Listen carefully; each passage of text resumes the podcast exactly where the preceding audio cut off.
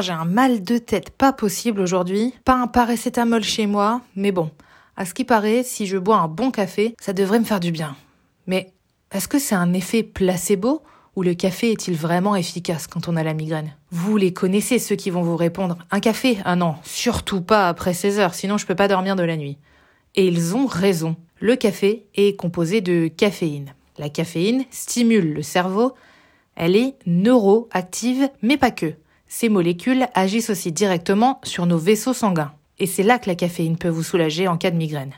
Ce mal de tête provoque une dilatation des vaisseaux et la caféine permet de les resserrer. Le café est donc aussi un bon allié contre les maladies cardiovasculaires. Si vous voulez faire coup double, vous pouvez augmenter l'effet du paracétamol sur votre organisme en avalant votre comprimé avec un café.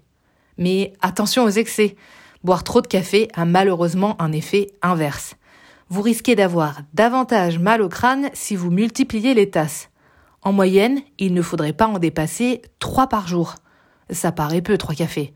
Certaines personnes peuvent en consommer une dizaine par jour et ils ont l'impression que ça ne fait plus effet.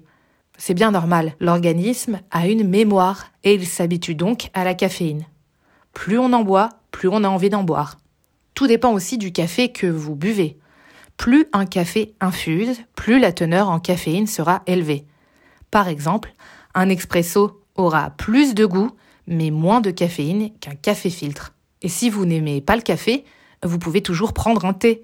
La théine et la caféine sont en fait la même molécule. Il n'y a aucune différence. Leurs propriétés et donc leurs bienfaits sont les mêmes.